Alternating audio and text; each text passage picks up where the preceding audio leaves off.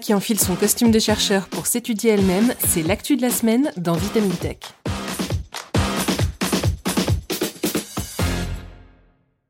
Nouveau nom, nouvelle identité et prochainement nouvelle voix, TechPod devient Vitamine Tech, le nouveau podcast de Futura auquel vous pouvez vous abonner dès maintenant puisqu'il s'agit désormais d'un podcast à part entière. D'ici quelques semaines, Vitamine Tech quittera définitivement Fil de Science, alors rendez-vous dès à présent sur vos applications de podcast préférées pour vous abonner à Vitamine Tech donc et continuer de suivre nos épisodes toutes les semaines.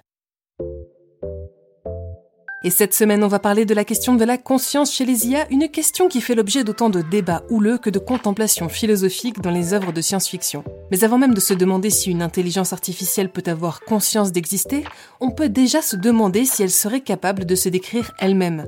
Récemment, les chercheurs de la société OpenAI, fondée entre autres par Elon Musk, ont décidé de mener l'expérience en demandant à leur IA de rédiger une étude sur elle-même, et le résultat est impressionnant.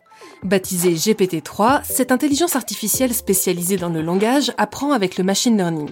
Grâce à une base de données fournie en amont, elle est capable de détecter les motifs et les récurrences, de s'approprier les règles implicites du langage ou même de certains genres ou types de textes, comme des paroles de chansons, des poèmes ou des romans, pour générer ses propres créations. Et forcé de reconnaître que l'IA possède déjà un CV impressionnant. Elle est parvenue à tenir des conversations écrites, à rédiger des recommandations de films ou de livres, des articles de presse ou des mails de phishing et même à imiter le style de plusieurs auteurs en produisant des pastiches. Mais deux chercheurs de la société OpenAI, Almira Osmanovic Stunstrom et Stein Stangrimson, ont décidé d'aller plus loin en lui demandant cette fois d'écrire un article universitaire scientifique court de 500 mots avec pour sujet elle-même. Un sujet bien plus ardu pour l'IA qu'une critique du dernier Batman, étant donné que son algorithme relativement nouveau a encore été peu documenté.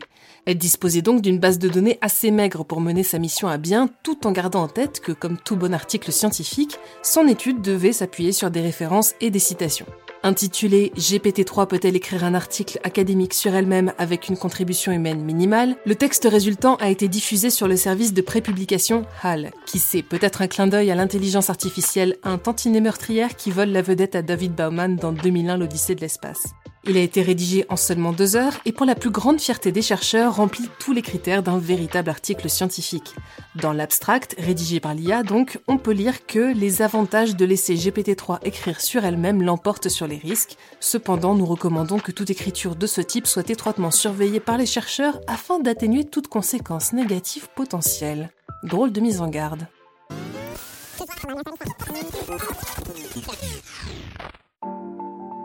Alors comment faut-il comprendre cet étrange message glissé là par GPT-3 Les chercheurs s'inquiètent en particulier de la conscience d'elle-même que l'IA pourrait développer. D'ailleurs, comme elle l'écrit dans la discussion de son étude, GPT-3 pourrait devenir consciente d'elle-même et commencer à agir d'une manière qui n'est pas bénéfique pour les humains. Par exemple, développer un désir de conquérir le monde. Et oui, ça c'était bien la citation qui était incluse dans l'étude. Le risque est certes minime, mais il est présent néanmoins, ce qui amène les investigateurs de l'étude à se demander s'ils n'ont pas ouvert la boîte de Pandore.